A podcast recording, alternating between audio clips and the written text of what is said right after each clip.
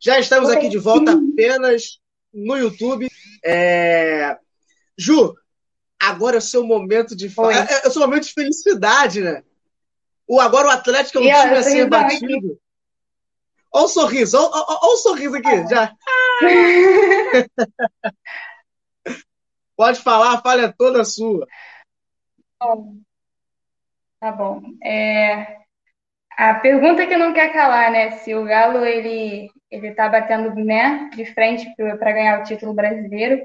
Eu vou responder essa pergunta, né? Com todos os investimentos que o Galo está fazendo, com a vinda de São Paulo, com as contratações que estão estamos fazendo tal, creio sim que a gente tem grandes chances de ganhar esse brasileiro, mas é, vamos ver, né? Eu, eu confio muito no São Paulo, creio que os jogadores estão evoluindo a cada, a cada jogo, né?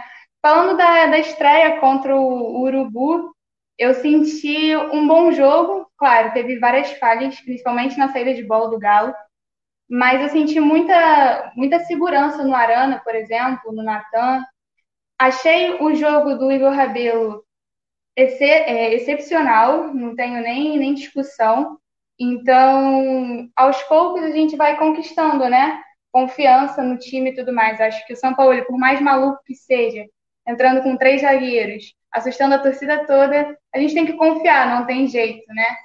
E eu acho que é isso. O Corinthians, a gente vai pegar o Corinthians agora, né? Na próxima rodada do Brasileirão, na quarta-feira, aqui no Mineirão, aqui no Mineirão. E é isso. A gente está confiante, e, lógico, eu tenho certeza que o Galo tá brigando lá em cima e se pá, ganhar o título. Mas eu não vou zicar. Ué, mas vai que, vai que. É, eu vou chamar a Carol de volta e a Mari entra também, Sim. porque a gente acabou cortando no finalzinho é, para dar tá. informação da dívida, que eu acho que é muito importante. Se o Alt Mineiro for bicampeão de alguma coisa, eu mudo de time, tá? Vou deixar essa promessa aqui. É, então, como eu falei muito rápido sobre a dívida. Olha só, a, gente... a última pessoa que fez promessa, a última pessoa que fez promessa para Ju. Eu tá falei aqui, como. Tá ó, viu? Só, ó, ó, só Carol, pelo amor de Deus, não faz só promessa, que senão eles ganham. Então, como acabou o tempo na rádio, eu falei rápido, o Cruzeiro, antes do pagamento de duas dívidas que tinham na FIFA, ele estava com, com duas. São dois processos judiciais que estavam para ser executados. Se essas dívidas não fossem pagas, aí a gente imediatamente cairia para a Série C. Foram pagas agora mês passado. Se eu não me engano, era do Pedro Rocha e de um do jogador do Independente Del Vale que eu falei até semana passada, o Caicedo. É, fora isso, ficou a do Denilson, que é a principal dívida do Cruzeiro, é, referente a algo que impeça no futebol. Com o pagamento da dívida do Pedro Rocha, a gente não vai sofrer a sanção de não poder inscrever novos jogadores em competições. Tá, tá tudo regularizado. A sede Campestre 2 foi, vai ser vendida justamente para que seja quitada essa dívida do Denilson, que é a principal dívida do Cruzeiro agora, precisa imediatamente ser paga, porque se ela não for paga, aí a gente vai cair para a Série C. Rolou uma manchete super é, tendenciosa, né, de vários programas esportivos e tal, é, insinuando como se imediatamente a gente já fosse cair, mas não é isso. Essa dívida só vence em outubro. Com relação ao MP, a gente espera muito que eles acatem dessa vez, porque já foram feitas várias denúncias ao Ministério Público e não deu em nada com esses dirigentes. A gente espera que realmente agora aconteça alguma coisa, porque não é justo para a gente, como torcedor, pagar por o que esses caras fizeram. É, tem, tem denúncia de envolvimento de passe de jogador menor de idade, tem denúncia de, de o empresário receber um valor que nem, nem ser empresário, nem empresarial jogador empresariava, que é no caso do. Ah, eu esqueci o nome dele, é o que foi pro Palmeiras lateral. É, então, assim, esse não só o Wagner Sal, o Sérgio Nonato e o Itair, Itair Machado, meu Deus, eu tô confundindo tudo hoje. Ele, eles precisam que seja sancionado isso e eu espero muito que o Ministério Público aceite essas denúncias porque é tudo que o torcedor cruzeirense quer, que esses caras paguem pelo que eles fizeram ao clube. É, agora, já dando a parte, início à segunda parte do programa, temos a participação de uma torcedora que pode dizer que foi um dedinho aí meu de chamar uma atleticana para estar tá fazendo a participação hoje do Fala Torcedora. Infelizmente ela não vai poder entrar. Falar um pouquinho sobre. É, apertei o vídeo errado. Infelizmente ela não vai poder estar no ar com a gente, mas o vídeo dela vai estar aí. E a torcedora apaixonada do Clube Atlético Mineiro.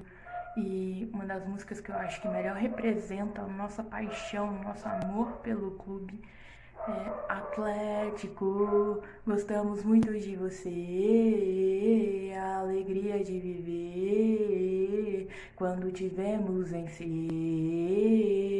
Entidade venerada por milhões, contagiando multidões de gerações em gerações.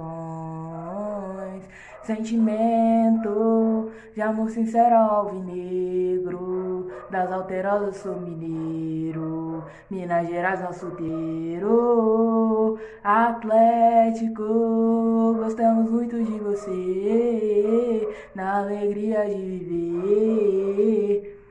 Então, eu acho que essa música diz muito sobre o amor que a gente tem pelo clube é, de como a torcida está sempre com o time, independente de qualquer momento, de qualquer situação. E Minas, que é o nosso terreiro. É, eu acho que também a importância, sobre a importância de ter mulheres falando sobre o futebol, um programa esportivo feito por elas. Eu acho que é porque tantos anos a gente foi dita como não conhecedora e ainda existe muito preconceito sobre as mulheres no esporte é, sobre a opinião, há sempre aquelas piadinhas de ah, o que é impedimento? Então, aquela escalação de 1958, que às vezes a gente sabe, é, ou não, porque ninguém sabe tudo, mas é, eu acho que essa importância de trazer um ponto de vista diferente, um ponto de vista que nós temos também, e a representatividade para essa, essas mulheres, para o grupo que nós somos, é, de ver sendo repassado o que a gente pensa, o que a gente ama no nosso clube, que não é diferente de homem. Tivemos um probleminha no final do áudio dela, mas já deu para entender o recado. É, a Ju tem algo a dizer sobre o América Mineiro ainda. Foi mal, foi mal, foi mal, pode falar. Não, tudo bem. Eu queria enaltecer a mulher que você escolheu para fazer. A Luz é maravilhosa. Mas eu vou rapidamente falar do, do caso do Guga, né, que está metendo o pé, está indo para um time russo. Ele vai sair do Galo. E nisso, vamos ganhar nessa brincadeira uns 28 milhões, né? E se pá. A vinda do Mariano vai ajudar bastante, então, se o Guga vai em paz. Temos também a possível vinda do Cavani, eu vim aqui esclarecer para vocês umas coisinhas. É, é, rapidamente, Rodrigo. Ah, tudo bem. É, o Cavani, né, foi uma loucura, um delírio coletivo, eu acho. O Sete Câmara, o nosso presidente, já falou que é maluquice, e de fato é maluquice, então, torcedores, calma, o Cavani não vem. E eu vi, né, umas pessoas falando sobre o Robinho, a possível volta do Robinho, coisa do tipo, não, gente, galera, vamos esquecer o Robinho, ele fez o que fez no Galo, maneiro, obrigada, mas vamos dar sequência, o São Paulo veio com os reforços, então é isso. E fala também rapidamente do Campeonato Mineiro, né, que está na final, graças a Deus o Atlético Mineiro também conseguiu chegar na final, junto com o Tom Bense, que está na Série C. Os jogos vão acontecer dia 28 e dia 30, lá mais para frente eu vou comentar sobre. E sobre o Mequinha, né? O Mequinha ele não se classificou na final do Mineiro, né? E estreou na Série B, então ganhando da Ponte Preta de 1 a 0, tendo aproveitamento assim, com vitórias e vitórias. Acho sim que o América está brigando para ganhar a Série B desse ano. E é isso. Amanhã ele enfrenta o Cuiabá às 8, às 9h30 no Indepa. E eu quero rapidamente pontuar duas coisas que é a renovação do Meia-Lê, recém-contratado até 2022, e a contratação do goleiro, ex-Guarani e Matheus. E é só isso que eu tenho para apresentar. Então, beleza, perfeito. É, agora a gente vai jogar todo mundo aqui na tela para a gente começar o nosso, nosso debate, nossa mesa redonda quadrada galo, na né? internet. Vocês não estão vendo, mas quando eu boto pra botar todo mundo, Oi, todo mundo a gente cabelo na mesma hora. Eu tomei o susto. Mais Todo mundo é, cabelo né? Todo mundo, todo mundo, que aguento logo. Então, gente, o primeiro assunto do nosso bate-bola hoje vai ser exatamente a questão da CBF. Essa lambança das datas absurdas. Porque tivemos o estadual, o Carioca começou bem antes do que os outros estados, então acabou bem antes. Tanto o Flamengo vem sem ritmo de jogo nenhum, você viu o time cansado na metade do segundo tempo, coisa que não acontecia. E o Atlético já numa movimentação melhor, o Cruzeiro já jogando também um pouco mais porque estava jogando estadual, é, e outros times também. É, a questão é, esses jogos atrasados vão apertar a, a, a tabela lá na frente com certeza. Isso é óbvio. E aí eu queria saber com vocês qual a saída que vocês acharam, acham que deveria ter para isso. Porque, por exemplo, poderia ser igual a Champions League. Jogar tudo num lugar só. Não tem, não tem torcida, então o mando de campo é indiferente. Faz um, um único turno, melhor de colocar de mata-mata, campeão, acabou. Ou não ter campeonato, não sei. Porque o que eu imagino muito é que, por exemplo, o Goiás, como eu falei antes, o Goiás ele pode entrar de fato nessa de ah, vamos jogar sim, pô, vamos jogar, tem que jogar e ponto e lá na frente bater o martelo e dizer assim: olha só, pô, lembra aqueles pontos que eu perdi lá? Vai que, vai que eu fico na onda aí também, vai, vai que eu me perco. Então eu queria saber qual seria a melhor alternativa da CBF que poderia ser feito para não ser assim. Porque aparentemente, do jeito que está, o campeonato pode parar daqui a algumas semanas. Quem tem algo a comentar aí? É, Pode ser eu? Então, uma das alternativas foi uma nota que a CBF lançou no site e eles ampliaram as testagens, né? Então, espero que não aconteça novamente aquilo que aconteceu ontem aqui em Goiânia.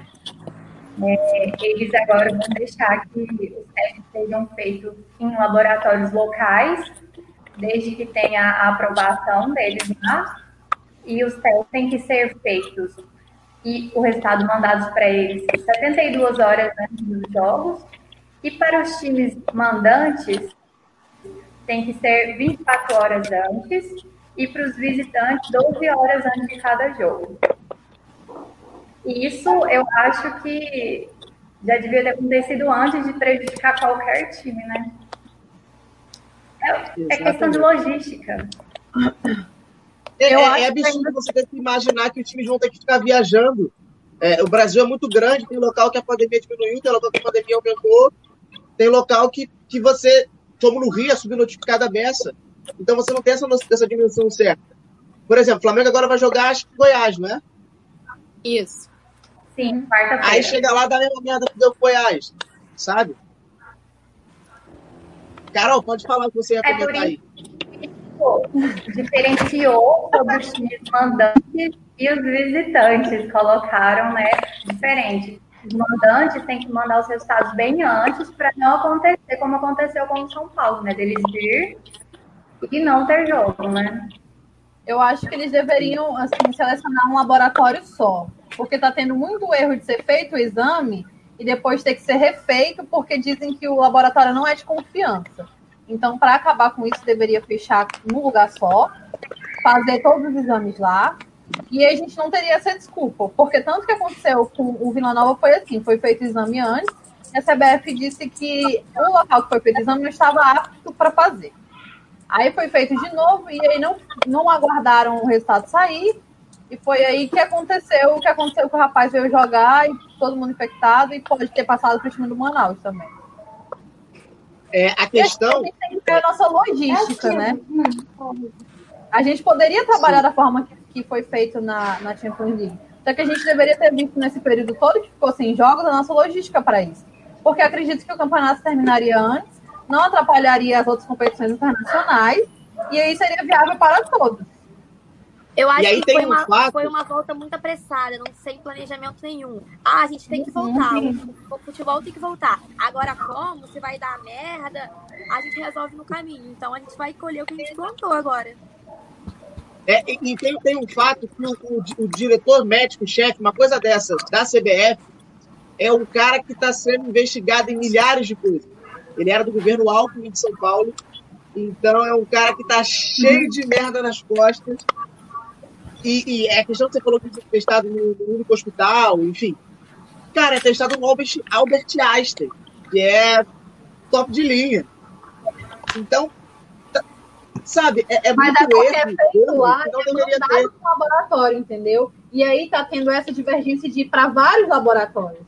Aí tem um responsável que fala que aquele não presta e que outro presta e fica nessa. E aí, tipo, o tempo do time que vai para outra cidade vai esgotando. E por mais que eles tenham a boa vontade de fazer o teste, é humanamente impossível sair um teste assim tão rápido em duas horas e tem que viajar. Por exemplo, imagina a distância de Goiás para cá. É uma viagem no caso, No caso Goiás, é, é, o problema que foi dito foi é, não foi amarrado direito os testes. Então, o resultado não foi um resultado é, real. Então, tiveram que fazer de novo. Então, foi problema do próprio laboratório. Ah, com o Vila Nova também. Agora, você imagina, o time sai de Goiás para vir para cá. Se eu não me engano, não tem voo direto. Todos os voos param em Brasília. Já tem esse desgaste. Aí ele, se, não, se eles não viessem naquele dia, não teria voo apto para eles jogarem. E fica nesse joga para lá e joga para cá, isso que não dá para acontecer, entendeu? Porque agora tu imagina um, um, um, Fortaleza vai jogar com o Grêmio. A distância da logística para isso, sabe? Não tem como acontecer dessa forma. Ou a gente fecha num laboratório só, e são feitos em vários hospitais, mas só aquele laboratório realiza os testes dos exames, ou a gente joga todo mundo para jogar em Brasília, que é um, é um campo neutro, fecha todo mundo nos hotéis e, e faz um mata-mata. Porque o que você falou para mim é o que vai acontecer.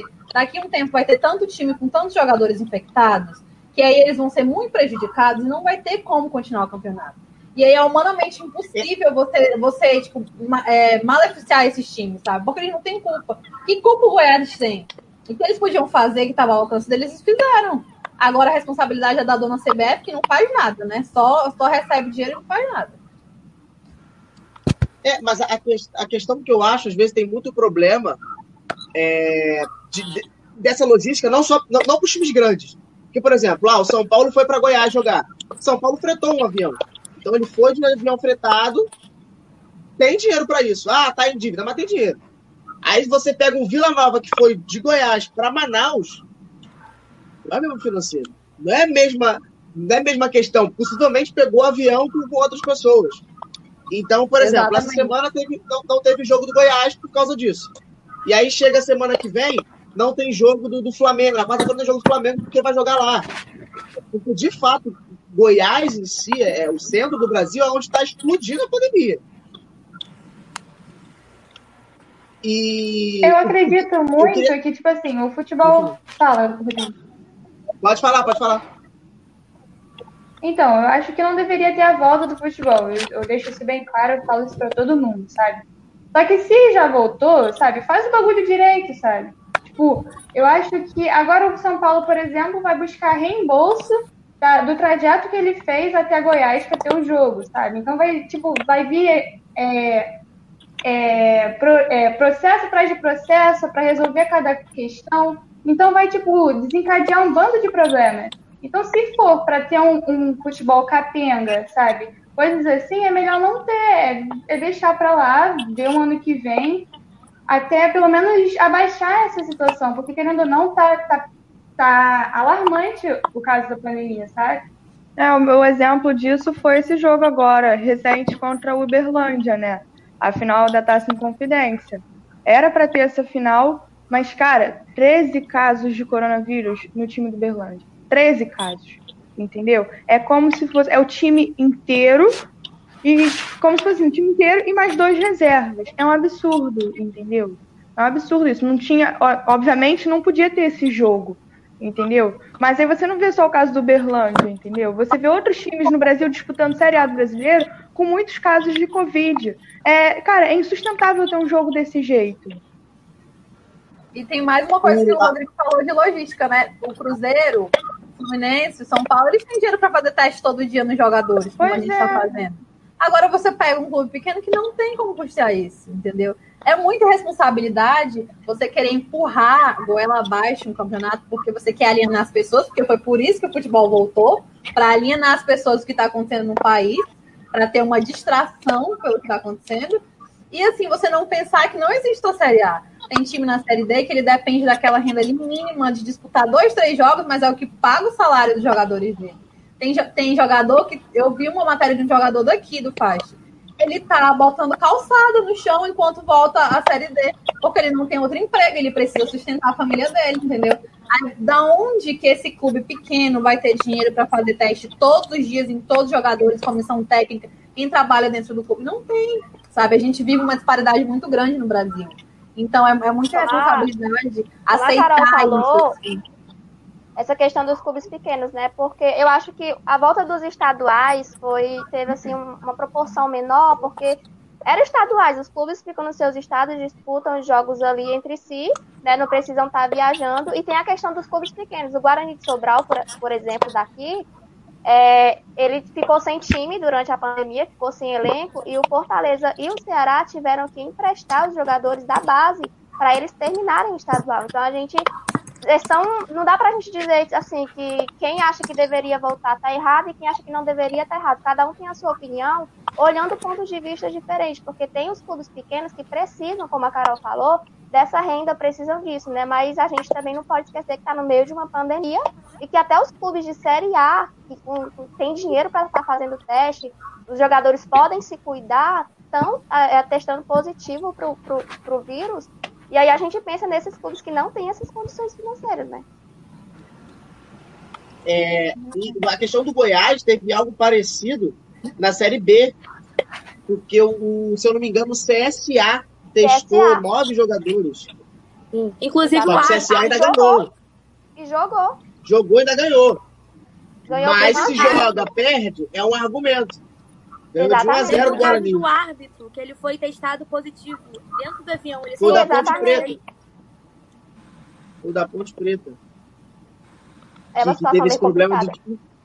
Porque olha só, o árbitro, tá lá, o árbitro tá lá no jogo. Vai começar a partida. O cara já falou com todo mundo. O cara já deu aquele soquinho na mão de todo mundo. Dormiu junto. Se tiver que passar, já passou. Já passou, já é. foi, já era. Eu também não concordo Mas, com a volta do futebol no momento. Eu, eu também não concordo com a volta do futebol, mas eu acho que tipo uma Libertadores. Eu acho que tinha que ser disputado em só um lugar também, pra não ter risco de ficar viajando de uma cidade pra outra. Eu vi até que tava tendo um boato que a Libertadores está no Uruguai, que é um país que tá mais de boa do corona, né?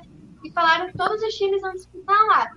Só que tem essa questão que tem outros campeonatos também, não só a Libertadores. Então por isso que o futebol nem tinha que ter voltado ainda, tinha que ter eliminado esse ano da lista e começado só ano que vem. Porque a pandemia é uma coisa séria, que tu pode acabar pegando só indo pro estádio. Não importa se tu fez o teste um dia antes, tu pode acabar pegando nesse meio termo. Então o futebol pra mim não tinha que ter voltado, de jeito nenhum. Não só favor. É... Débora, então tem uma pergunta pra você aí, ó. Qual? Não vi time da Débora Esporte, tomara que perca na próxima rodada. Nada pessoal, não, só clubismo mesmo. Esporte não, pelo amor de Deus. 87 é nosso. Não é nada, hein, Débora? Sabia que ela ia soltar essa. Não. não, tá doido. É. Isso aqui é Mengão, aqui, ó. Aqui, ó. É. Respeita a minha história. O, o, o, negócio do estado, o negócio do estadual da volta foi muito uma pressão televisiva, né? É. É, ao menos no Rio foi isso, porque a Globo então, só ia pagar o Chile se terminasse o campeonato. Então, por exemplo, uma portuguesa da vida, um Madureira, um Bangu tinha que se render, porque senão não teria dinheiro. É, e essa questão da pandemia, o problema é muito maior que na Série D, porque, imagina, numa Série D, numa uma quarta de final da vida, aí tem um Fast e um Bangu da, de jogo. Imagina esses dois times tendo que viajar ida e volta sem condições alguma, porque a galera tá pensando muito na questão de quem é infectado não, se, não vai se infectar de novo. Não existe. E também não é nada provável. Não, existe. Não existe. Não, acho que eu peguei ela Inclusive, teve um médico aqui que ele, ele foi infectado em São Paulo. Ele é médico de aldeia indígena. Ele foi para uma aldeia, ele infectou vários índios. Aí ele voltou para Manaus, ele se curou, ele voltou para São Paulo, ele pegou de novo e veio para cá. Ele já pegou Covid duas vezes. É porque a pessoa. Porque esse cara de Manaus. A pessoa pega Não, eu quero que ele saiba aqui, né? Complicação, porque... ela acha que o que é? Tá tranquilo, se eu pegar de novo, não vou ter complicação também, vou viver minha vida normalmente. Mas ela não pode, não pensa que pode passar pro próximo, gente que tem, é, que já é idoso, que é grupo de risco, acha que tá imune, né? Esse é o problema. E tem mais uma coisa não. aqui, é uma das localidades, assim, que as mortes estão caindo e os casos estão menores, né? Tudo bem. Mas, assim, as pessoas já queriam esse jogo do Vila Nova com o público. Gente, pelo amor de Deus. Pelo amor de então, Deus. Mas, eu, não, eu não sei, não sei se aí tá caindo, mas no geral não tá, tá não. Kelly, tá. tem uma pergunta para você. É, você gostaria de uma troca entre Atlético e Palmeiras envolvendo o Nicão pelo Veiga? Olha, eu acho que não. Para mim, o Veiga já passou pela trajetória do Atlético, né? Mas então ele é ídolo no Atlético. Ele tem no ataque, assim, ele é um jogador que sabe comandar o time. Ele é meio que dá ordem ali no meio campo, por, no campo, né? Por ele já ser um jogador mais antigo ali no Atlético, ter se desenvolvido no Atlético. Então, eu acho que ele é um ídolo. Eu não trocaria pelo Veiga de jeito nenhum. É tipo, obrigado, mas pode ficar aí. Precisa Obrigada, voltar pra lutar. Segue tua vida. É, é, eu te amo, mas é melhor a gente terminar. E, e a Débora gerou discussão aqui, porque 87 é do esporte, sim. Mas é do esporte, campeão sim. da segundona. 87 é do Flamengo. Eita, aí é isso. É, o que vocês mulheres acham do né? Ninguém viu, mas o Atlético jura que existe. O que vocês acham da final do Campeonato Paulista?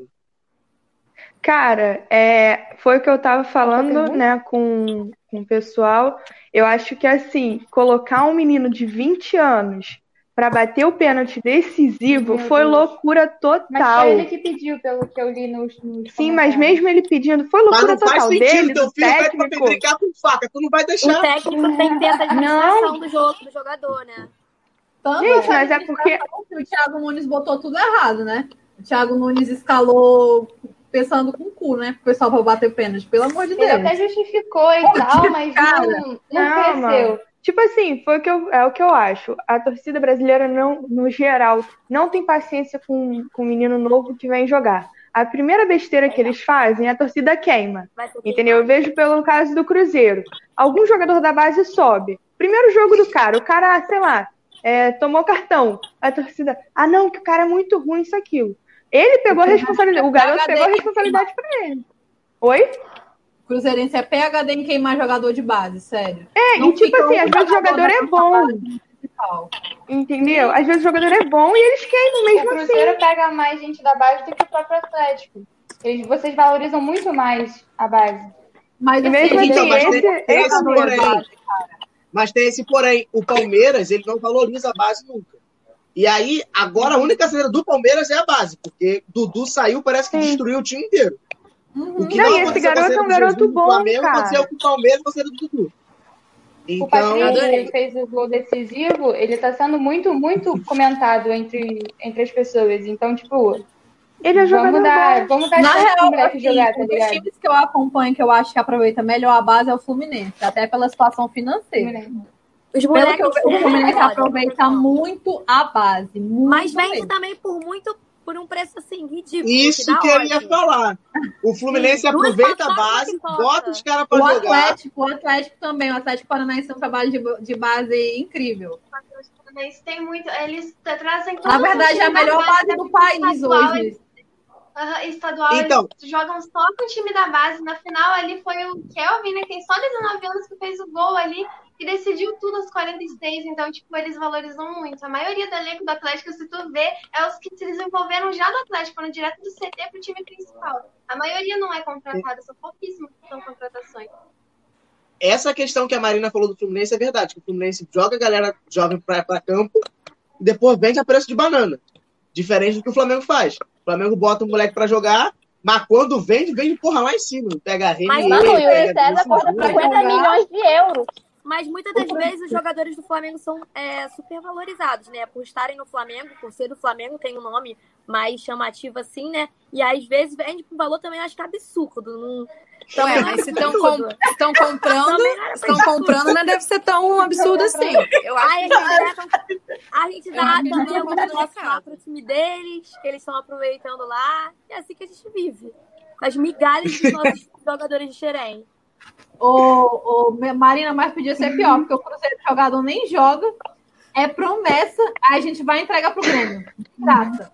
É de cair o cu da bunda. Né? Assim, a gente entregou não, o detalhe. o Alisson pela bosta do Edilson. Onde é que o Edilson tá agora? O que, que o Edilson fez pro Cruzeiro? Tá sentando nas costas. Fez não, é, cara, o Cruzeiro adora fazer uma coisa dessa. Qual foi o jogador que, foi, que jogou no Atlético Paranaense ano passado? Eu não lembro o nome dele. Hum, Chegou a jogar no Botafogo, tá foi no Atlético, Paranaense. É, o Tony Anderson ah, tá no Atlético. Não, ele tá no Palmeiras. Não, é, não é isso que eu tô falando, não. Rony? É o que brilhou. Não, o Tony Anderson não. Ele foi pro Grêmio. o Rony. O Rony. O Rony.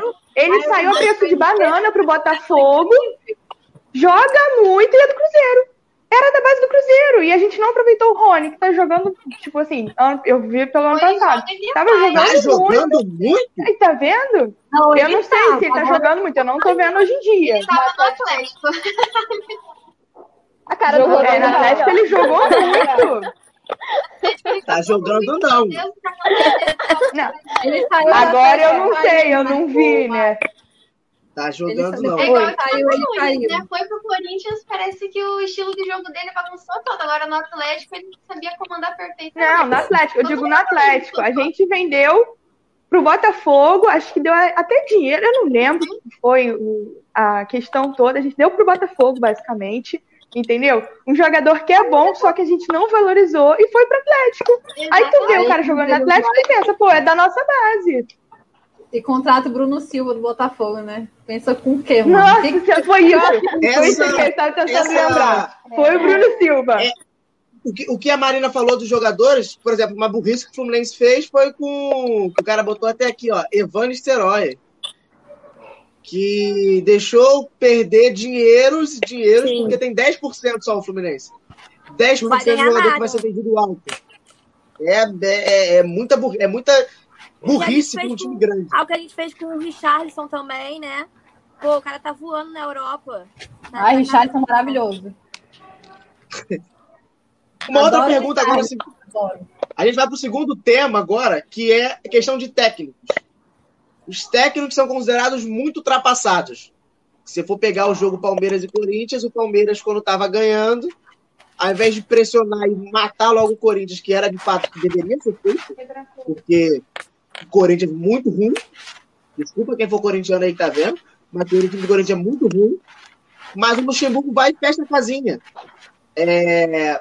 E aí você, aí você critica o Luxemburgo que fechou a casinha, mas também critica o Domenech que botou cinco atacantes e largou foda-se. Vamos jogar pra frente, foda-se. É... E aí tem a questão dos técnicos, porque assim, o Corinthians, por exemplo, contratou o Thiago Nunes para ele impor a filosofia dele em campo que não conseguiu. E o Thiago Nunes virou o técnico do Corinthians sempre teve. Então é um Carrilho 2.0. E aí eu queria saber o que, que vocês acham de fato dessa questão de técnico. Porque é muito difícil. Por exemplo, o D já tem gente reclamando querendo que o cara saia, sendo que o cara só perdeu pro Grêmio. Grêmio só e mais ninguém. Não perdeu mais nada. É, eu vou perguntar em parte, vou perguntar para Débora o que, que ela acha da questão do Domenech. Sei que é cedo demais para falar, mas o que, que você acha da questão do Domenech inicialmente? É, o que, que você acha que de fato tem que ser feito? Ele tem que conhecer mais o time ou, ou, ou de fato não dá para ele? O que, que você acha sobre? Não, gente, eu acho que, pelo amor de Deus, cara, não dá para não dá para se basear em um jogo só, sabe? É óbvio que a gente esperava uma vitória, não só pelo técnico, mas pelo nosso elenco mesmo, sabe? Mas eu também não acho que seja o caso dele não conhecer os jogadores. Assim, eu tava lendo algumas coisas, né? É, entrevista dele, até a coletiva dele. Ele falou que desde ano passado via muito jogo, conhece os jogadores do Flamengo, foi o que ele falou, né? E assim, eu acho que outras coisas influenciaram a derrota, não foi, não foi só ele, entendeu? Foi o que eu falei, eu acho que faltou sorte, é, acho que também, de repente, um pouco de falta de ritmo, que a gente estava só treinando, né? O Atlético vem, vem numa sequência de seis jogos. Isso, no final das contas, faz diferença. Então, assim, cara, eu isento ele quase que 100% da derrota, entendeu? Eu é, acho que. Ô, Débora, o pessoal tá. O pessoal tá falando aqui, vai até botar aqui que eu tinha visto, eu tinha esquecido de falar, que sentiu falta dele gritando na beira do campo, igual o Jesus é, fazia. Eu, é. Mas assim, é o estilo do cara, não é? É, é o estilo do cara, mas eu confesso que eu adorava o, o Jesus lá, 5x0 Flamengo contra o Grêmio. O cara desesperado lá, tipo, gente, olha lá. Torcida... Era muito maneiro. Tipo assim, caraca, o cara tá 5x0 ele tá, tipo, se esperneando. Eu Até... fico imaginando o Jesus naquela época do Flamengo de Negreiros, de Jean. Livre, nem ele. Ele, ele morreria ali tranquilamente. Você não ver Jesus nunca mais. Em três jogos estava infectado já ali. Coitado. E não ressuscitava, não, hein? Exatamente. É, o pessoal falou que Jesus vai ressuscitar no Flamengo depois do terceiro mês. Oh, meu Deus, tô rezando por isso. Eu, eu gosto da Menec, mas, cara, Jesus mora aqui, né, cara? Mas assim, eu acho e... que ainda vai, vai rolar, sabe? Tipo, o estilo é completamente diferente, esse negócio do estilo do campo, sabe? Eu não sei como é que é também. Eu não sei como é que eram todos os flamenguistas, mas eu senti assim, quando o Flamengo não tava bem no primeiro tempo, eu falava assim, cara, ele, Jesus vai esculachar agora no, no vestiário, eles vão voltar diferentes. Várias vezes isso aconteceu, sabe? Agora já tô meio assim, não sei, esse cara vai chegar a falar manso, acho que falar manso com esses jogadores não funciona. Mas eu tô confiante no trabalho dele ainda. Foi uma derrota, acho que foi um acidente de percurso. Mas eu super, eu super estou a favor de, de, de abrir espaço para treinadores de internacionais. Assim, tipo, não, pode fazer, pode ficar com os técnicos brasileiros, mas por que não investir em algum estrangeiro? Pode dar certo, sabe? Tá dando certo para os times, a maioria, assim, né? São Paulo deu certo, o Jesus, já teve técnicos que não deram certo também, mas, gente, por que não, sabe? Mudar, sabe? E o que, que você acha da declaração do. O que, que você acha da declaração do, do, Renato Gaúcho, primeiramente, que reclamou do Jorge Jesus, que ligou pro cara antes do jogo, e ah, não, tá errado fazer isso, não podia ter ligado para o Everton não jogar.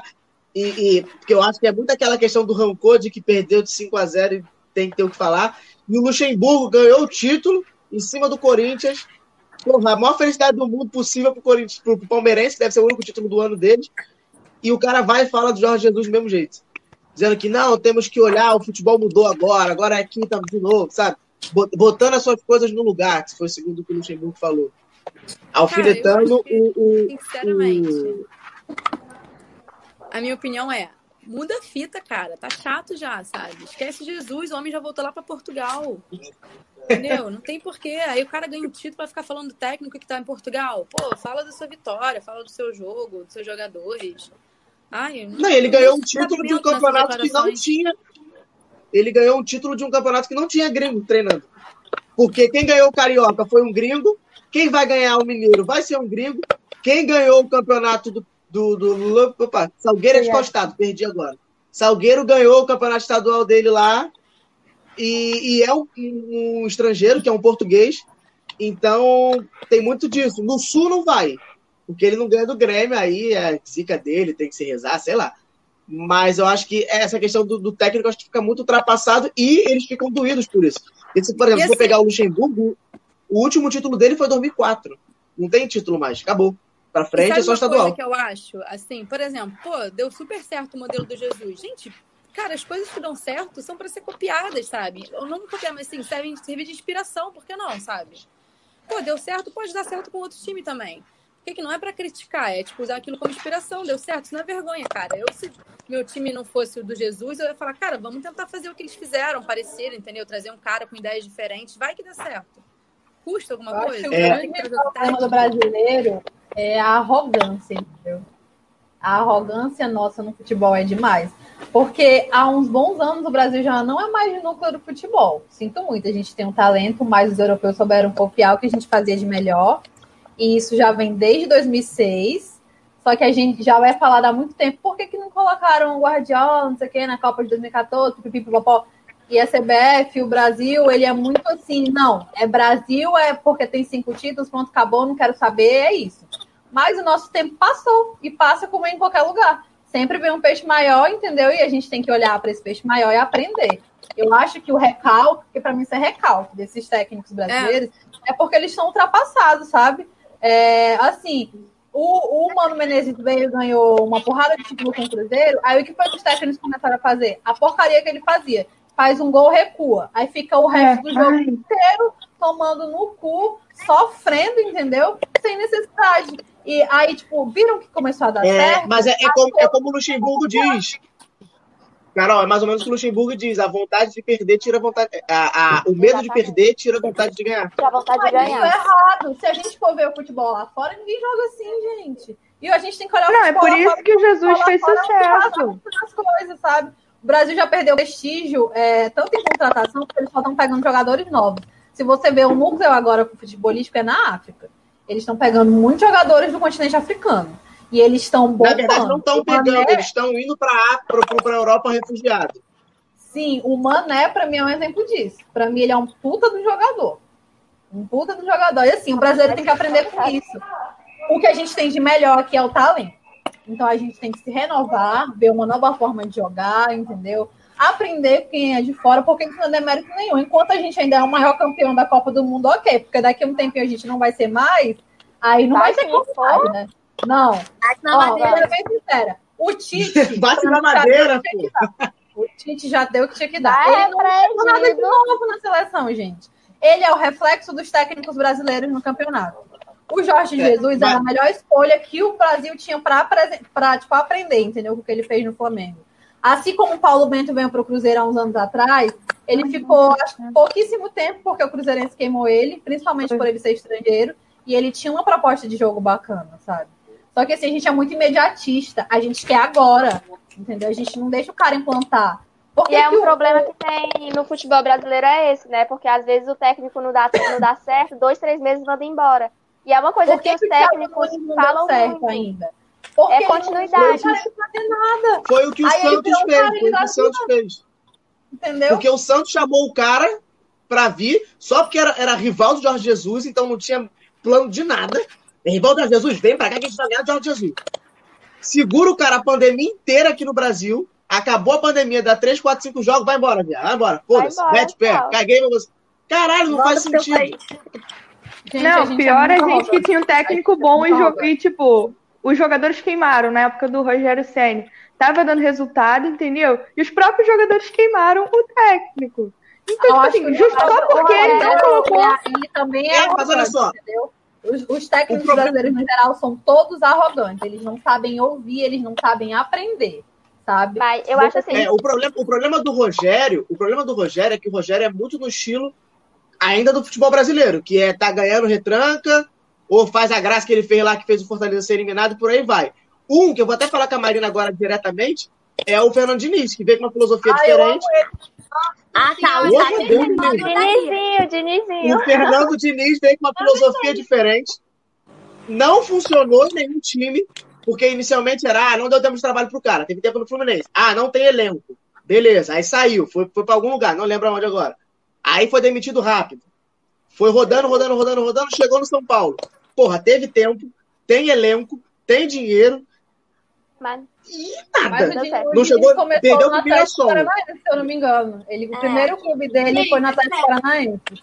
A maioria dos técnicos aqui do Brasil, eles são assim. Principalmente o Diniz. Eu lembro muito bem que começou essa fase de derrota porque ele focava apenas na defesa. E se tu foca só na defesa na retranca e não foca no ataque, também não faz gol e pode acabar tomando porque a defesa também falha. Eu acho que os técnicos do Brasil têm que saber daquela equilibrada entre as coisas, entre atacar e também defender, porque se tu só ataca, pode acabar tomando gol porque tá sem defesa. E se tu só defende, tu não faz gol. Então, tipo, eles têm que saber dar esse, esse equilibrado. E o Diniz era assim, ele só ficava na retranca, a retranca falhava e também não chutava pro gol, eles não chutavam nunca. Tipo, via o jogo tinha uma inteiro.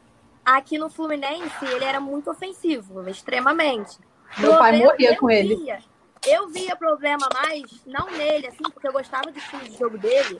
Eu achava que um dia fosse funcionar. Pra mim, até o final do Sul-Americano, a gente tinha que ficar com ele, né? É, acho que a gente tinha mais chances se a gente continuasse, não sei. É, que a gente não tinha, na hora da finalização, a gente não tinha uma boa finalização, mas a bola chegava na área. Mas a quantidade de gols perdidos pelos Era jogadores era de um ódio sem tamanho. E aí você deixava o quê? O campo todo aberto para o adversário. No contra-ataque, já era. Não tinha defesa que segurasse. Então esse era Por o exemplo, dele, o time, realmente. Eu achei o time do Diniz. que no Atlético, então ele só queria defender e não queria atacar também. O, o problema do Diniz, por exemplo, o time de São Paulo, é, o Diniz tem aquela cara parada de. A, a, filosofia dele é o toque de bola, não dá, não rifar a bola. Uhum. Já tá perdendo um pouco disso. Mas, por exemplo, o, o Diniz, com o Fluminense da vida, São Paulo, qualquer time, jogando desse estilo, sem um elenco bom, pegando um Flamengo, vai tomar porrada fácil. Porque o Flamengo fecha ali a saída, não vai ter o que ele fazer, não tem. Era, era dava medo quando o Fluminense saía, de, saía a bola e os caras ficavam tocando a bola ali na frente e falavam, gente, pelo amor de Deus, essa porra. Puta que pariu. O goleiro, goleiro é foda. Ô, Mari, Mari e Ju, tem uma pergunta para vocês aqui. Como vocês ficam em clássico? Tem um irmão que é corintiano, ah. sou palmeirense, e meu pai é São Paulino. Em dia de clássico aqui é foda. Como é que é na casa de vocês? Cara, é, a gente é muito suave, né? As pessoas até se impressionam, porque, pô, os rivais estão tranquilos e tal. Por exemplo, é, a gente é assiste é jogo junto e tal. Não, é porque, tipo assim, a gente tem muita consideração uma pela outra, né? Porque, por exemplo, a gente já não tem uma torcida nossa aqui no Rio, sabe? Não é uma torcida tão grande assim no Rio. Só tem eu e ela pra ver o clássico, entendeu? Por exemplo, o Atlético foi eliminado pelo Afogados no começo do ano. Eu zoei, eu esperei.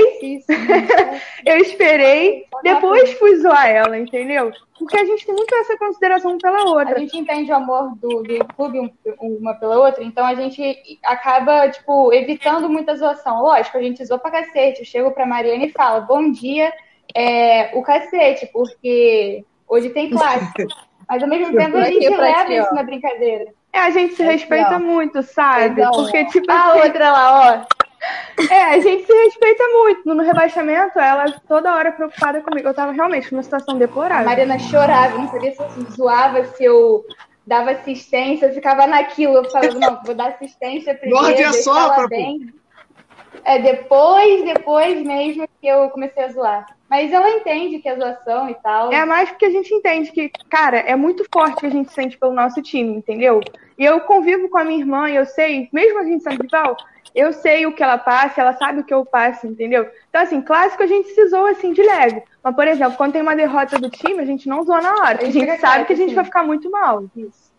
É, é um passo de vocês muito adultas, porque naquele, é, naquela Copa do Brasil, Cruzeiro e Fluminense, eu e meu pai assistindo minha filha, meu pai. Não deu meu certo. irmão, Flamengo e Portuguesa.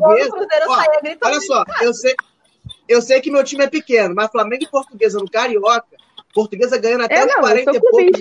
Eu tava com a mensagem pronta, Nossa. assim, ó, se fudeu, porra, Portuguesa. Eu, Flamengo eu tava com o tweet pronto, cara, só pra lançar. Eu dormi. Eu não consegui ficar acordado de tanto. A todo mundo tava Ô, Rodrigo, eu já tava com o tweet escrito ali, cara. Eu tava só esperando o fim do jogo pra twittar o negócio. Ele ia zoar o flamenguista eternamente. Foda-se que eu ia também. Ah, eu tava, cara, na época eu não tava com, com o isolamento social, né? Eu lembro que eu tava no shopping com meu pai e com a minha irmã. Isso foi dois dias antes de começar a quarentena, tudo mais. Aí a gente voltando pra casa, eu, eu comecei o primeiro tempo assistindo shopping. Aí chegamos na, na casa da minha tia, eu falei, cara, que isso? A portuguesa fazendo gol. Eu falei, meu Deus, estão deixando a gente sonhar. Eu tava muito nervosa. Eu falei, cara, se a gente ganhar no Flamengo, eu não é nem questão de zoar, não, cara. Eu vou sair pela rua berrando, sabe, de felicidade. Porque a gente tá ganhando do Flamengo, entendeu? Mesmo com o Flamengo com time misto, já é uma glória assim, cara, a gente ganhou do Flamengo, sabe? Nossa, aí quando o Flamengo. Nossa senhora, mas eu fico com uma raiva, porque eu já tava tudo pronto ali pra escrever, aí sacaneando todo mundo, entendeu? Aí eu fui ver, tomou é, porrada, eu falei, ah, tá de sacanagem. Mas foi, mas, é, eu vou, vou só fazer um, uma mini, um mini comentário e vou fazer uma pergunta. Mas foi o que a Débora falou. Com o Flamengo no segundo tempo, você vê assim, porra, agora o Flamengo vira. Porra, o Mundial. Flamengo contra o Al sei lá, por que time. O Flamengo tomou gol, eu falei, porra, vai nada, tá foda-se. Ah, o Flamengo vai virar essa porra, tem nem graça. Não deu outra, virou com o pé nas costas. Quando a portuguesa, meu cagaço era esse. E aí o, o Marcão deu uma de Felipe Luiz para fuder a gente e segue. É, essa questão de técnico, que se o Tite sair, ontem, se o Tite sair, quem entra nessa miséria? E aí tem uma outra questão aqui também que fizeram a pergunta. Jorge Eu Jesus. tenho uma pergunta para Danis.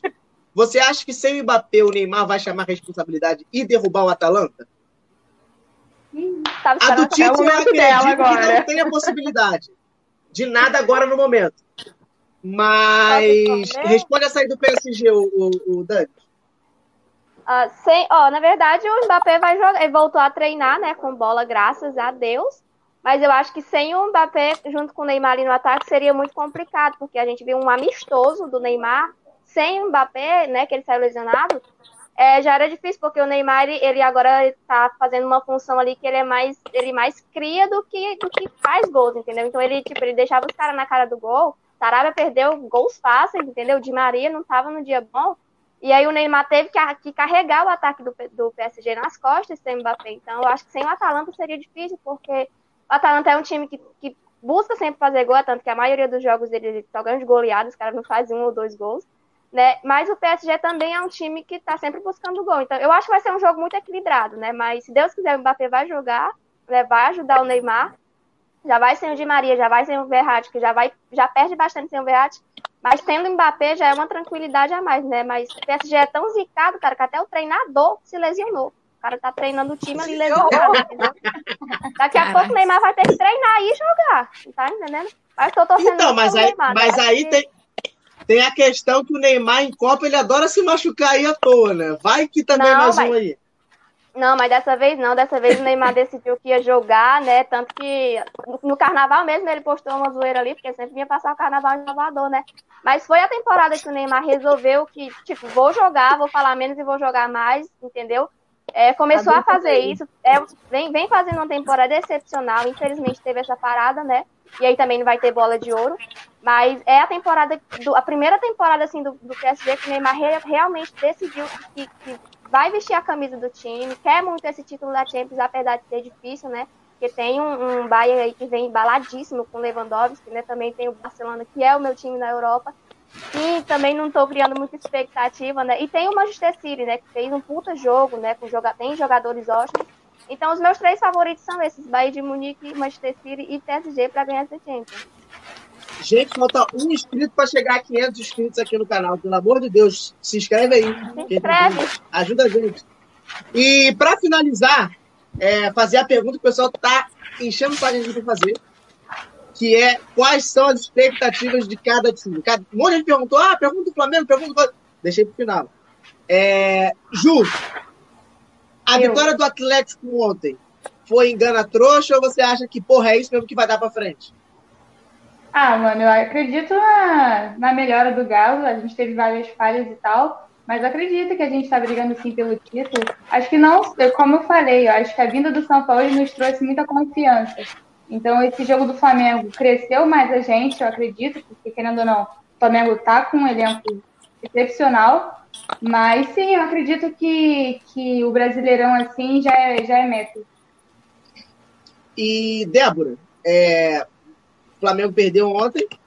Acredito que muito pela questão de, de falta de ritmo também. E, e, o São Paulo soube fechar. O São Paulo soube fechar e, e Deus contou com a sorte. É, não tiro o mérito da vitória do Atlético, porém acredito que, que o Flamengo teve seu pezinho, literalmente sua canela lá para dar essa ajuda. É, você acha que essa questão do Campeonato Brasileiro, o Flamengo é importante ser campeão, isso é óbvio, todo mundo sabe disso. Mas essa parada do Campeonato Brasileiro, de ter Copa do Brasil, Flamengo ganha ter Copa do Brasil, ter Libertadores, ter 500 mil campeonatos ao mesmo tempo. E o Campeonato Brasileiro é decidido de fato com quem tem mais time, é, quem tem mais elenco, não quem tem um time. Você acha que isso vai pesar mais para o Flamengo, já que o Atlético não vai jogar mais nada? Eu acho, eu acho que isso pesa sim, até porque ele também que assim, o, o Dome, ele não, não é muito da filosofia de. O Jorge Jesus não poupava ninguém, né? Tipo, foda-se, vou jogar hoje, vou jogar quarta-feira, dá seu jeito. Tipo isso, né? Eu acho que ele não vai ser tão assim. E isso me preocupa, sabe? Então, por mais que o elenco até tenha, é, tenha substitutos né, bons, reservas bons, isso me preocupa um pouco, porque o Atlético, por exemplo, não compete mais nada, o Palmeiras também não, né? Agora não, não tô lembrado. O Palmeiras está na Libertadores. O Palmeiras está tá na Libertadores, o Atlético não disputa nada. O Atlético Paranaense disputa alguma coisa, que é outro cotado também sempre fora. Tá, ele tá na Libertadores, tá em tudo. Praticamente tudo. Então tá fudido também. Então, mas eu acho que assim, gente, eu sou, eu sou flamenguista, cara. Eu esperei mais de quase 40 anos para esse título. Eu tô, tô confiante. Se você acreditou em 2009, agora é tranquilão. Exatamente. Porra, 2009 eu tava lá como? Eu acho. E vou te dizer, gente, vai ganhar a Copa do Brasil também. Vou, tirar, vou, vou destronar o Atlético Paranaense. Ah, tá. e já, e já, e já que teve a alfinetada, Kelly, o que, que você acha? Eu, primeiramente, eu adorei essa alfinetada no, no Curitiba.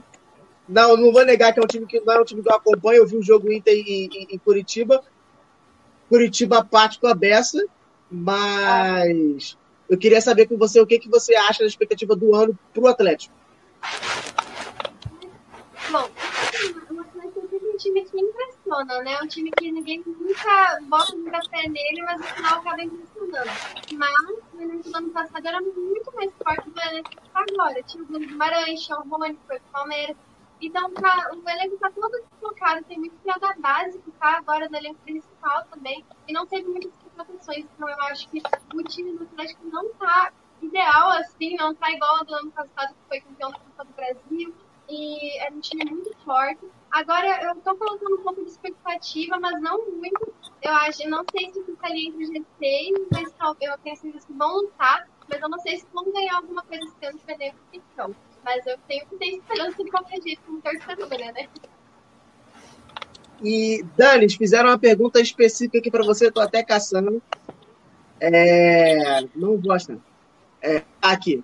Pergunta para Dani o que espera do Fortaleza no campeonato. Uma vaga na Sul-Americana, tranquilidade ou briga para não cair? Olha, olhando assim pro, pro futebol, como eu falei né, no começo, o futebol que o Fortaleza vem apresentando, no momento eu estou pensando em tranquilidade. Não brigar para não cair, mas eu estou pensando ali, tipo, do da posição 14 para cima. Entendeu? Acho que ano passado a gente surpreendeu, né? Surpreendeu a torcida principalmente.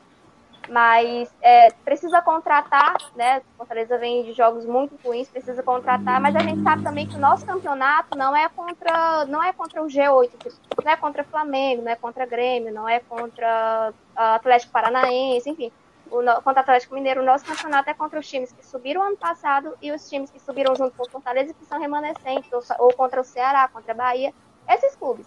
Né? Então, acho que a gente conseguindo fazer o nosso dever de casa, que a gente não conseguiu fazer na estreia, né? começar a fazer o dever de casa e conseguir arrancar pontos importantes fora de casa também, acho que isso vai ser suficiente para a gente conseguir manter uma tranquilidade, se manter na Série A e brigar pelo G8. Acho que é isso que eu tô, que eu tô pretendendo, brigar pelo G8 como fez ano passado, né? No caso, G9.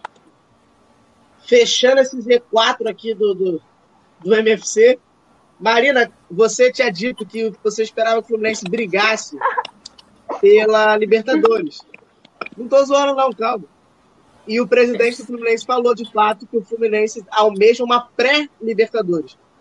É, queria saber se a imaginação ainda é essa ou assim, porra, calma. Calma, vamos, vamos, vamos por parte, vamos não perder. Vamos demitir um técnico aí, talvez? Como é que é esse o ponto que eu queria entrar. Posso dar duas respostas aqui. Com Odair e sem Odair. Né? Com Odair, eu acho que a gente vai ficar ali no meio de tabela para baixo. Vai ser um ano de dor de cabeça, de muita irritação. né? Mas eu acho que se a gente conseguir demitir ele ali e contratar alguém melhor, não sei, não tenho ideia de quem. Dá um jeito, arruma alguém, mas ele eu não aguento mais a gente consegue brigar por uma pré-Libertadores, sim. Eu tenho fé. O elenco do Fluminense não é um elenco ruim. Não é um elenco ruim. Eu acho que é má. Não é um elenco bom, mas também não é ruim. Não é, não é, não é. É um elenco que está tela, eu admito. Mas com raça, com bom treinamento, a gente consegue chegar numa pré-Libertadores sim. Então, mas aí, aí que é o problema. Não tem a raça e nem o bom treinamento. Não, é. O bom, o bom treinamento, no caso, fica no caso, fica com o treinador, né? Se a gente conseguir demitir. Então ele... volta, Diniz! Ó, oh, não vou falar isso, senão você não julgada, mas você já sabe minha resposta. e, Carol, o que, que você acha pro Cruzeiro desse ano? Que o Cruzeiro já começou com menos seis pontos. E quase não ganhou do Botafogo e quase caiu no Paulista. E outra, uma, uma parada. Então, Gente, eu não lembro. Acho que é Stênio o nome do jogador. Acho que é Stênio uhum. o nome dele. Deslocou o ombro. Gente, que pena me dá dele. Porque parece que vão quebrar ele qualquer hora. É, assim. No grupo pra gente, é, o meu, a minha preocupação com esses jogadores, tanto ele quanto o Maurício quanto o Jadson, é que eles são muito novinhos. O Jadson, se não me engano, tem 18 a 19 anos, o Stênio tem 17 anos. O Maurício que já fez 20. Mas assim, é, ele vai pegar um campeonato que ele vai tomar uma porrada direto. Aí estão querendo colocar esses meninos assim, a gente vai acabar perdendo a carreira do cara, entendeu? Eu acho que primeiro tem que preparar ele no, no corpo dele, fazer uma, uma preparação melhor, um físico melhor, porque ele saiu chorando, ele deslocou o ombro. Pode ser que ele fique três jogos sem jogar. Não, ele falou não, que tá bem. Ele falou que foi só um susto, pelo que parece. É, como eu falei, eu, eu, eu, o Cruzeiro é meu time de coração, mas eu sou muito cética, sabe? Eu acho que a gente tá jogando muito mal. a gente tem um problema recorrente no meio do campo que, assim, é um buraco. E qualquer time pode ser o, o cocô do cocô, pega o Cruzeiro, dá três toques na cabeça da área do Cruzeiro. Isso é inadmissível. Parece que a gente não tem meio campo. E isso me dá uma agonia que tu não tem ideia. Eu fico assistindo o jogo, eu posso infartar vendo um negócio desse. Porque é uma coisa tão simples, sabe? Você tem que fechar ali, não pode deixar o cara furar a tua área assim tão fácil. Então, assim, se o Ederson Moreira não dá um jeito nisso, vai ter que trocar de técnico, porque a gente não vai subir. Eu tô sendo bem sincera. Não tem a mínima então, condição do Cruzeiro subir do jeito que tá jogando hoje. Então, o que eu zoei aqui a Marina, a Débora e a, e a Dani, de que crise no time delas, a crise do Cruzeiro tem uma crise dentro do Cruzeiro, então. Tem várias crises do Cruzeiro, né? Só que assim. Cada é... estrela no escudo do Cruzeiro é uma crise. Não, é ah, é muito mais do que isso, Rodrigo. Tá muito pior. É... E você, Mário, o que, que você acha do Cruzeiro? Para onde que vai? Ele tem um time bom, só que precisa organizar, porque fez um gol recuar faltando 30 minutos para acabar o segundo tempo, tá de sacanagem com a minha cara, né? Isso aí é inadmissível. É, é melhor voltar o Mano Menezes, porque pelo menos eu gosto dele do que esse cara aí. Vocês falam cada nome que dá até arrepio, dá até arrepio.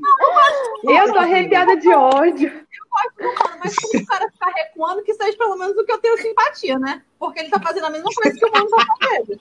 Ele bota o time pra recuar, faltando meia hora de jogo, pelo amor de Deus, o Cruzeiro depender de bola na cabeça de Kaká pra fazer gol. Não tem atacante, gente. Não, ele é zagueiro e atacante. O Marcelo Moreno joga igual o Fred, tira, bota o menino na base, Thiago. Isso é uma coisa tão simples que todo mundo tá vendo, mas assim. Vai, ah, Mari, detalhe pro Thiago é que ele entrou no segundo tempo no último jogo e, jogou e já bem. entrou bem. E entrou já muito bem, passe, entendeu? entendeu? Ele, o Wellington, tá assim, estão tá, forçando muito estênio. Detalhe pro Cáceres também. Cáceres o gol foi do Kaká. Agora, em compensação, o Giovanni me dava saudade do Egídio. É, não. Era isso que eu ia comentar agora. O Giovanni faz ter saudade do Egídio. Troca! Troca, pelo amor de Deus, Marina. Você não tá entendendo o nível. Ô, Mari, Mari, para finalizar, você concorda com tudo que a Carol disse ou você tem algo a acrescentar aí? Concordo com tudo que ela disse. O meio-campo, essa transição de bola é, é muito lenta, muito lenta. Isso já vem de muito tempo, entendeu? É, eu acho que o, o, problema do Cruzeiro hoje é isso, entendeu? Os jogadores jogam bem, o Stênio é muito bom, o Maurício é muito bom, só que eu acho que o Stênio e o Maurício estão de lados trocados, entendeu? Eles deviam trocar de lugar no campo. Uma parada que o Anderson Moreira fez que a gente não entendeu muito bem. Eles produzem mais, eles produzem melhor trocados. Com a perna trocada. Só que assim. É, só que assim, é, eles são fraquinhos assim, de força mesmo, entendeu? Eles são muito bons jogadores. Mas aí você colocar um jogador de 17 anos numa série B, que é, cara, é muito contato físico numa série B, entendeu? É muito contato físico. Aí, pô, a gente já. Eu tomei um susto quando ele caiu, falei, pô, já era, entendeu? O cara vai deslocar o ombro feio, e do jeito que ele caiu, ele caiu de mau jeito mesmo. O que me tranquilizou foi ele falando depois, não, gente, estou tranquilo, isso, aquilo. Mas o problema é esse, entendeu? É ter que mudar essa transição. Ela tá muito lenta. E aí, numa dessas, a gente perde a bola no meio de campo, toma um contra-ataque rápido dos caras. A gente, pô, por exemplo, a gente é, demora para chegar no ataque, a gente leva mais ou menos uns 5, 7 passes para chegar no ataque. Os caras levam 3, entendeu? E isso é muito complicado pra gente, entendeu? O que, o, o que salva realmente a gente é que a dupla de zaga é muito boa. O Léo é muito bom e o Kaká é muito bom também. O Kaká já, tava, é, já, já vinha se dando bem no Cruzeiro desde o ano passado. E o Fábio, não, não preciso falar nada, né, gente? Pelo amor de Deus. O Fábio é. Uma coisa que assim, pra mim é ídolo. Que eu vi é que é a mesma coisa que aconteceu ano passado. É, o, antes era o Dedé, né? Que Deus o tenha. Uhum. É, o Dedé tinha que sair da área para cobrir o Egídio, porque ele, pra mim, ele morreu, querido. Foda-se. Ele tinha que sair da área para cobrir o Egídio. E hoje o Kaká tá fazendo isso para cobrir o Giovanni entendeu? Então, assim. Não, o Kaká tá dando uma de atacante também. Não tem um ser humano dentro dessa instituição, Cruzeiro Esporte Clube, que veja que a gente está cometendo os mesmos erros. O Ariel Cabral, eu vou bater na tecla do Ariel Cabral até o dia que ele for finado no Cruzeiro. Ele não cerca, ele não dá um passe reto direito. Ele, não faz marca, falta o tempo ele é todo. é lento. Então, assim, o Marcelo Moreno estava saindo da área no jogo, pra, que ele é homem de referência para pegar a bola no meio do campo para poder armar jogada. Porque o retardado dele e do Regis não sabe fazer nada. Então, assim, a gente perdeu metade do jogo com isso. Não tem a mínima coisa. Será que ninguém vê isto dentro desse clube? Pelo amor de Deus, isso é tão fácil de resolver. Isso é tão simples. Carol são melhores, tá? Isso é tão simples. Você tira o Ariel, você manda ele embora, você bota ele para jogar na URT. E ele renovou, ele renovou. Você deixa o Jadson como segundo volante, até o Henrique, que já tem quase 100 anos, o Henrique desarruma melhor. Volta o Henrique jogar de É, parece que ele tá para voltar, ele tá treinando. Volta o Henrique para jogar de primeiro volante, pelo amor de Deus, senão eu vou morrer com esse time na Série B, porque eu não tenho estrutura para isso. Eu não tenho não, saúde tipo assim, é, jeito, A né? gente tem que destacar o Cáceres, né? Que no gol do Kaká, ele literalmente cruzou a bola na cabeça do Kaká. O Kaká só precisou fazer o gol, dar a cabeçada. Foi assim, Kaká é impecável.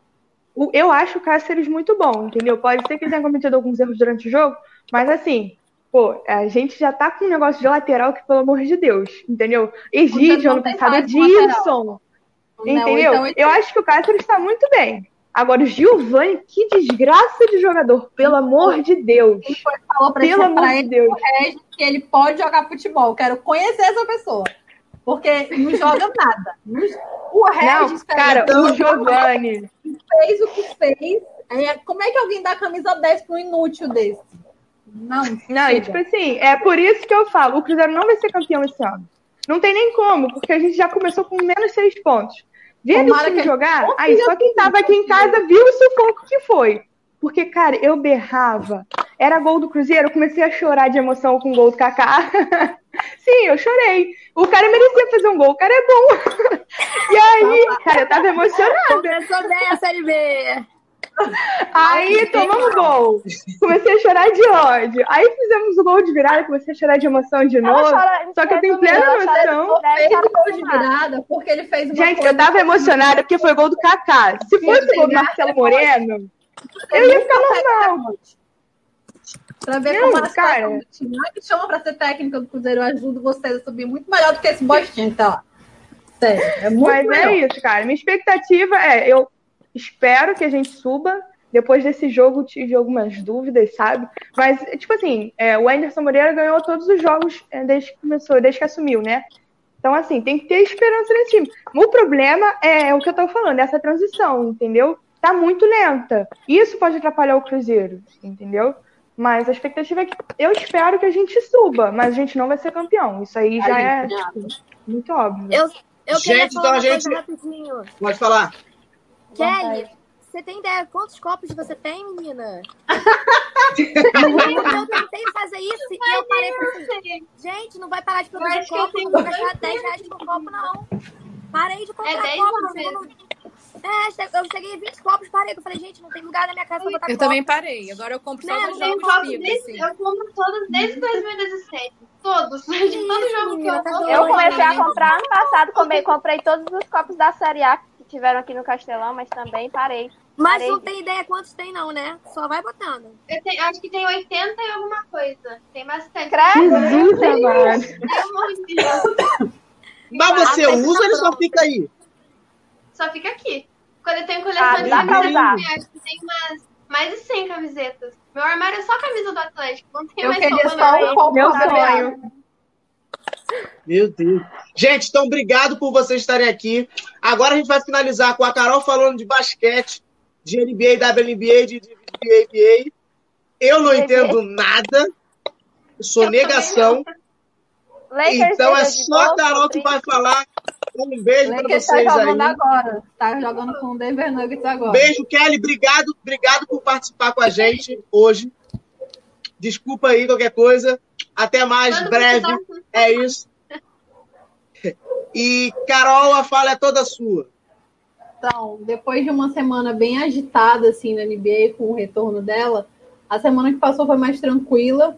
É, só o começo que teve uma, alguma disputa ainda, porque alguns times já, principalmente do leste, já se firmaram no, nos playoffs. Então, a partir do meio da semana, a maioria dos times já começou a se poupar para não desgastar os jogadores, para não entregar o jogo para os playoffs que começam daqui a poucos dias. É, tivemos alguns destaques. O principal destaque para mim está sendo o TJ Warren, que ele está jogando muito.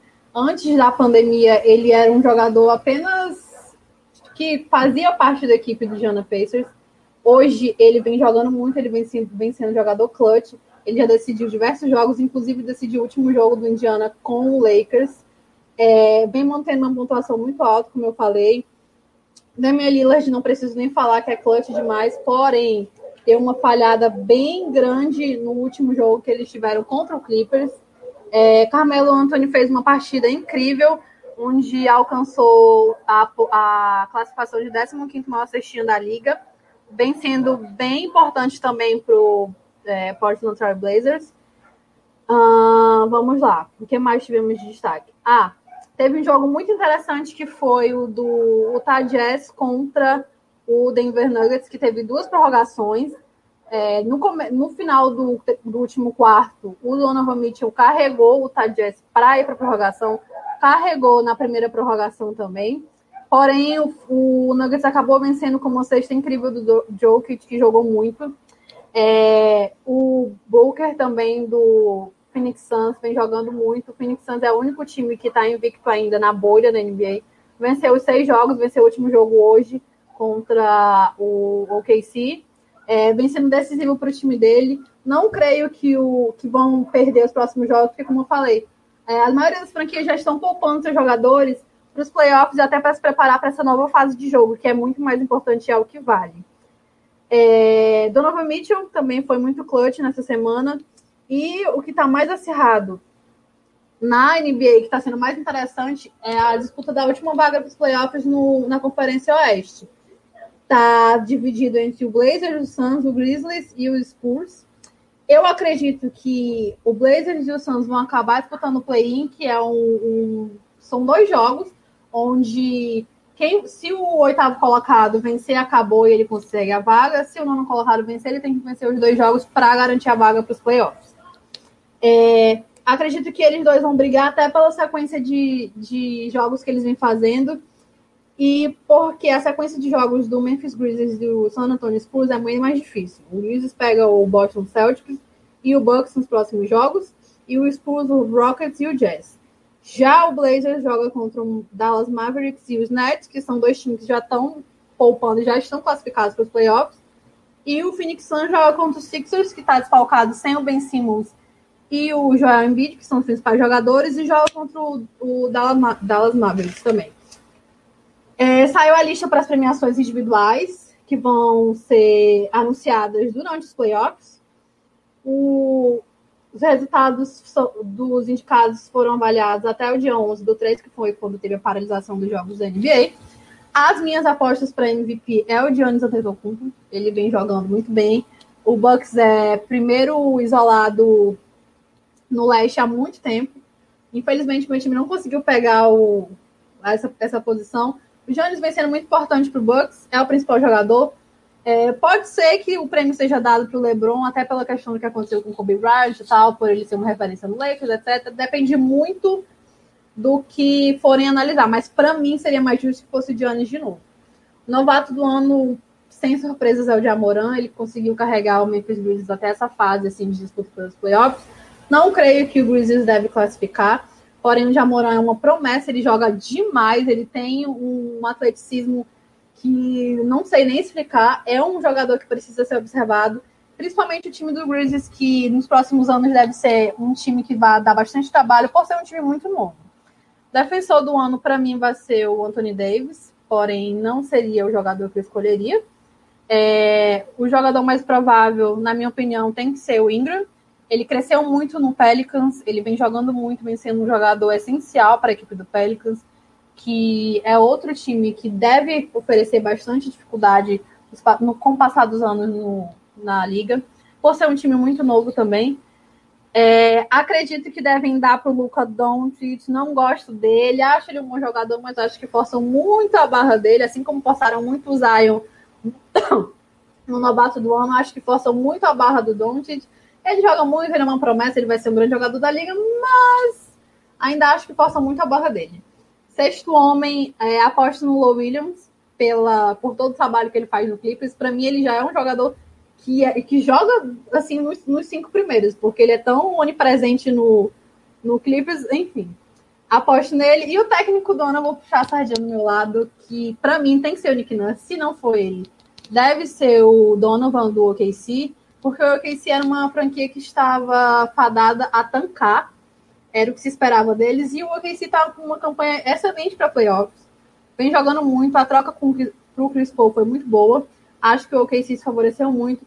Porém, acredito que o Nick Nurse esteja melhor por ter perdido o Kawhi, que era o principal jogador do Toronto Raptors. Ele conseguiu manter a equipe jogando bem, não só os titulares, mas um banco rodando bastante, com jogadores que a gente só tem hoje o Siakam e o Lowry de All-Star, porém o nosso time todo é muito hegemônico, joga muito bem, a nossa bola roda bem demais. Uma coisa até que o LeBron falou sobre o jogo que teve contra o Raptors é, que é muito difícil jogar contra o Raptors. O Raptors é um time que, a cada time que ele joga, ele tem uma defesa diferente para cada time. Então é muito difícil você conseguir matar jogadas contra o Raptors. Para mim, o Nick Nurse tem que ser o técnico do ano. É, vai ser injusto se ele perder, por todo o trabalho que ele vem fazendo no Toronto, por o Toronto não ter sentido essa saída do Kawhi, ele ter mudado a forma do Toronto de pensar, de jogar. O Nurse é um técnico que a gente estava falando antes sobre técnicos é, de futebol até, que tem esse, essa, essa arrogância e tem essa resistência à mudança. O Nurse era um técnico que até dois anos atrás era técnico da J-League, do Raptors 905. A J-League é uma divisão de base, onde jogam jogadores novatos, jogadores que não foram selecionados no draft. E ele foi campeão da J-League com o Raptors 905. Ele subiu para o time pro Raptors. É, quando ele chegou, ele foi muito humilhado. Falaram que ele, a forma dele de pensar, de jogar, não era válida, porque ele implanta umas técnicas e uma forma de jogo mais natural na J-League.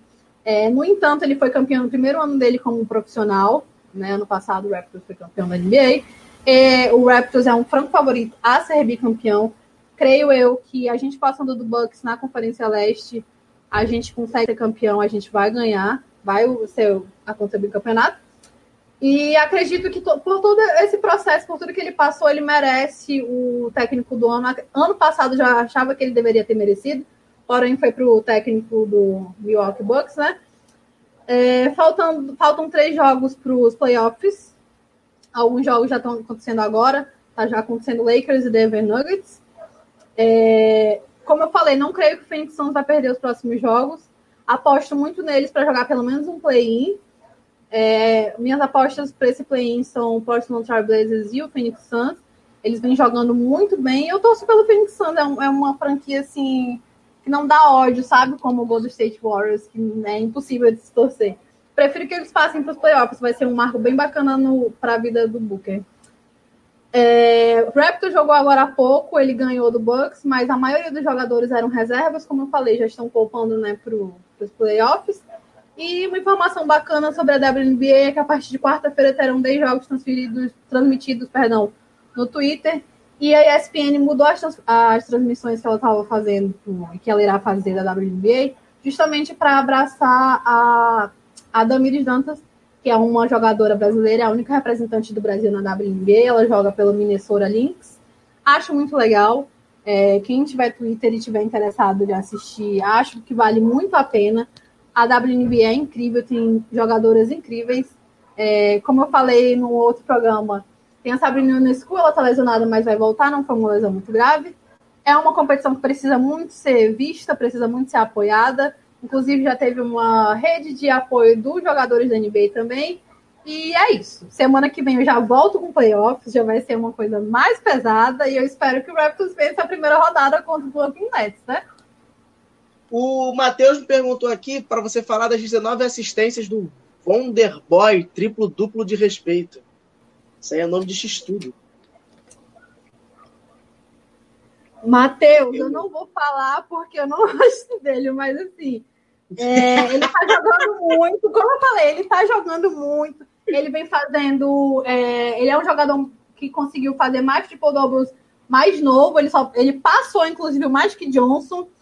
É, não, como eu falei, o Don't é um jogador incrível e tal, ele tem muito futuro na liga, mas eu, assim, ele não me desce, sabe? Eu acho que vocês dão muita importância assim para ele e para outros jogadores que já tiveram o mesmo desenhar de carreira que ele, não, não olham para ele. Mas assim, ele é um jogador incrível, ele faz toda a diferença no Dallas Mavericks. É, acredito que ele deva carregar a equipe nos playoffs. Inclusive, o Dallas sem ele é outro time. O Raptors virou um jogo que estava 24 pontos atrás, sem ele jogar. Foi um jogo que aconteceu, se eu não me engano, foi em Dallas esse jogo. É, ele é importante, é, creio que ele deva carregar o Dallas no playoff, mas não acho que o Mavis passe da semifinal, não. Dependendo da combinação que seja, acredito que a final vai ser mesmo Clippers e Lakers, no Oeste. Carol, brigadaço pelas suas falas. Nada. E hoje a gente não teve dislike, hoje a gente não teve dislike. Ainda é... bem. Gente, Obrigado se vocês suas... mais conteúdo de basquete, deixa escrito aí, tá? Sigam a gente nas redes sociais. Eu vou estar tentando trazer o máximo que eu puder para vocês. É, principalmente sobre a WNBA, que é uma competição que eu quero abraçar muito, que merece muito incentivo, tá bom? E então, gente, é isso. Um beijo no coração de cada um de vocês que ficaram até o final. Quem está assistindo gravado, obrigado do mesmo jeito. Nos siga nas redes sociais, se inscreva no canal, curta, compartilhe, mande para os amigos. Toda segunda-feira a gente está aqui, 8 e meia da noite. A gente vai até mais ou menos essa hora, 11 horas da noite. A gente tem o início com informações, depois a gente vem com, com uma mesa redonda e em terceiro, finalizando, falando sobre basquete com a Carol. Então, gente, um beijo no coração de vocês. Até semana que vem. E só para dizer, eu fui.